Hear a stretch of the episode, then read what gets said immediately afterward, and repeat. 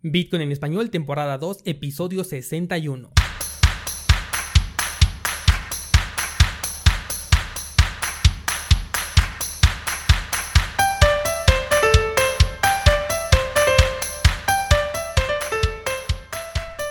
Bienvenido, esto es Bitcoin en español, el podcast donde hablamos de criptomonedas, tecnología, cadenas de bloques y por supuesto Bitcoin. Esta semana vamos a hablar de la burbuja de las criptomonedas y no, no es el clásico análisis sobre si Bitcoin es una burbuja, así que quédate, pero primero déjame tocar un poco el tema del precio de Bitcoin, ya que esta semana por fin tuvimos un movimiento y este fue a la baja. Este tipo de movimientos provoca que nuevamente la obsesión por los adivinos del siguiente movimiento salgan cual profetas, a decir a dónde vamos, cuándo rebota, hasta dónde caeremos y un sinfín de predicciones que si bien son libres de hacerlas afectan sobre todo a los consumidores más novatos del ecosistema. Si te encuentras indeciso, solo recuerda la regla básica de las inversiones. Ganas cuando compras. Cuando vendes, solamente estás ejecutando esta ganancia. Por lo que si Bitcoin baja, tú aprovecha y compra. Si sigue bajando, tú sigues aprovechando. Olvídate de la gratificación instantánea y dale prioridad a tu yo del futuro, como dice Seyfidian Amos en su libro El patrón Bitcoin, recomendadísimo por cierto. Ahora sí hablemos de criptomonedas, estos clones de Bitcoin que han llegado para quedarse. Pero ¿por cuánto tiempo?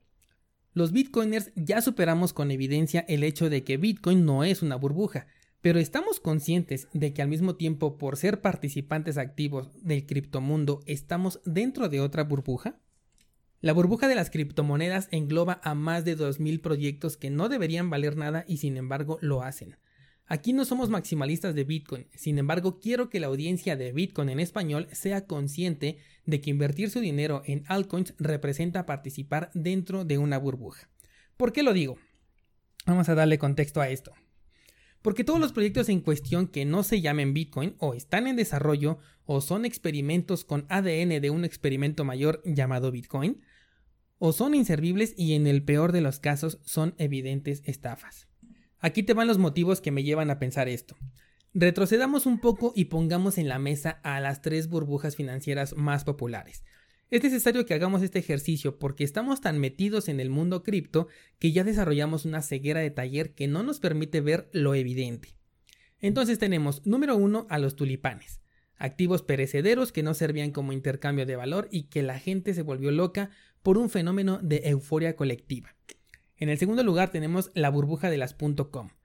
¿Has visto esos comerciales en YouTube que dicen vendobonsais.com o la chica que dice vendopiñatas.com? Este comercial te da un mensaje de que si tienes una página web tienes un negocio exitoso. Y esto es justamente lo que llevó a las personas a invertir en perritoscontrespatas.com, proyectos dudosos, experimentales y altamente cuestionables que la euforia colectiva hacía ver como prometedores en esta burbuja.com. Número 3. La burbuja inmobiliaria. Una burbuja inflada desde adentro por la capacidad de emitir préstamos superiores a la capacidad de pago de las personas. Bien, si encontramos un común denominador en estas tres burbujas es la falta de estudio, de criterio y de análisis. En este momento te parece tal vez hasta ridículo que alguien haya confiado en cualquiera de las tres, pero si no estudias, tienes criterio y analizas, en el futuro alguien te va a preguntar, Oye, ¿tú fuiste de los que compraron Ethereum, esa criptomoneda tan absurda? Entonces comprenderás cómo es que alguien pudo hipotecar su casa para comprar un tulipán. Bien, en la burbuja de las criptomonedas la ignorancia juega un papel muy importante. Si todas las personas supieran cómo se maneja el sistema financiero, la economía, quién mueve el dinero y de qué manera, jamás hubieran colocado un solo dólar en Ripple, una moneda que jamás va a poder cumplir su premisa principal. Ya incluso hicimos un episodio especial de, este, de esta criptomoneda por si quieres pasar a checarlo. Ripple es un tulipán, no sirve para lo que algunos creen que sirve y tarde o temprano se darán cuenta, pero para ese entonces la burbuja ya habrá explotado. Ahora les va una de las favoritas que es NIO.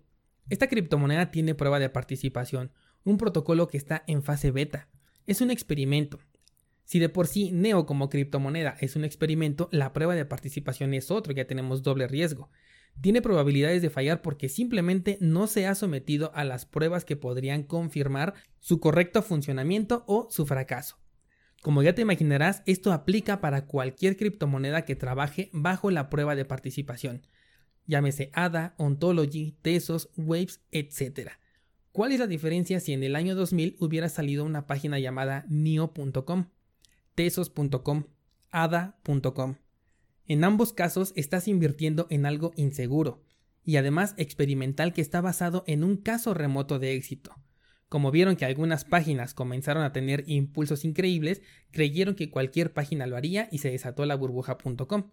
Como vieron que algunas criptomonedas comenzaron a tener impulsos increíbles, creyeron que cualquiera lo haría y se desata la burbuja de las criptomonedas.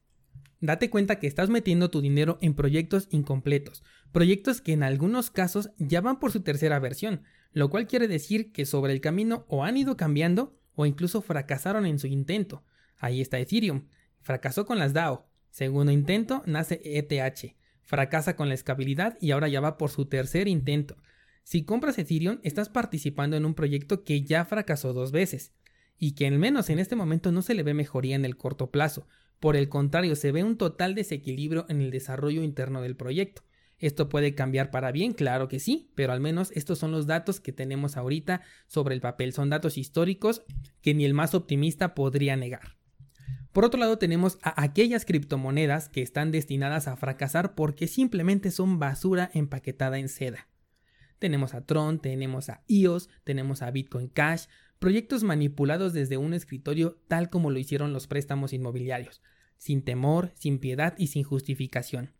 Proyectos que si la comunidad no basara sus decisiones de compra en comentarios de youtubers y comenzaran a leer por su cuenta, caerían en la realidad de que cada uno de estos proyectos está hueco por una o por otra razón.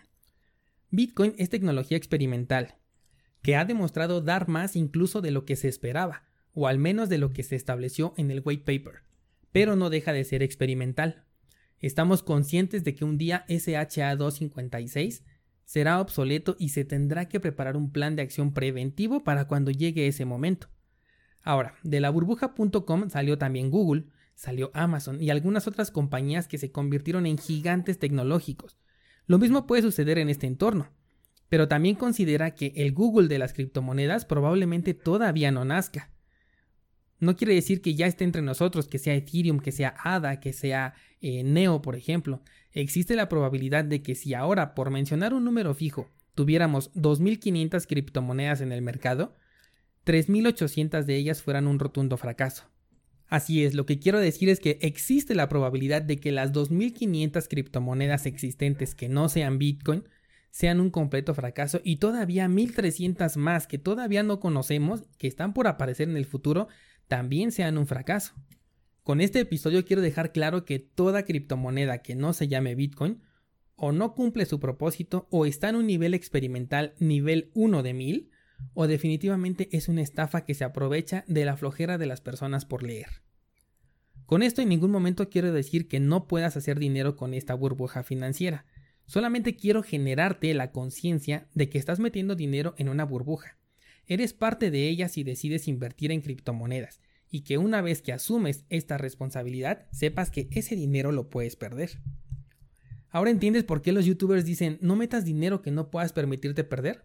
La verdad es que muchos lo dicen solamente por protocolo, pero la razón verdadera del por qué no debes arriesgar eh, dinero que necesitas para vivir es esta, es porque estamos en un entorno completamente experimental, no quiero que se malentienda el episodio que acabas de escuchar. Yo también eh, confío en algunas criptomonedas, ya sea en su proyecto o en que al menos puedes conseguir un poco de ganancias con él, ganancias en Satoshi. Yo lo que estoy buscando es Bitcoin, no son dólares.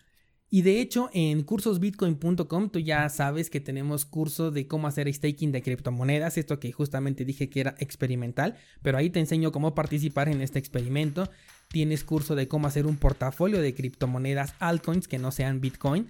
Entonces, no se malentienda que yo estoy en contra de las criptomonedas, pero tal como lo acabo de mencionar, he asumido ese riesgo.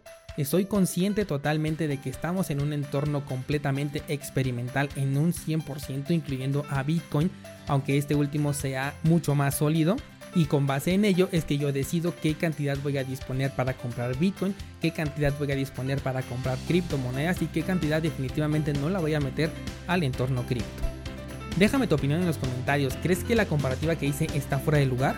¿Compartes lo que pienso?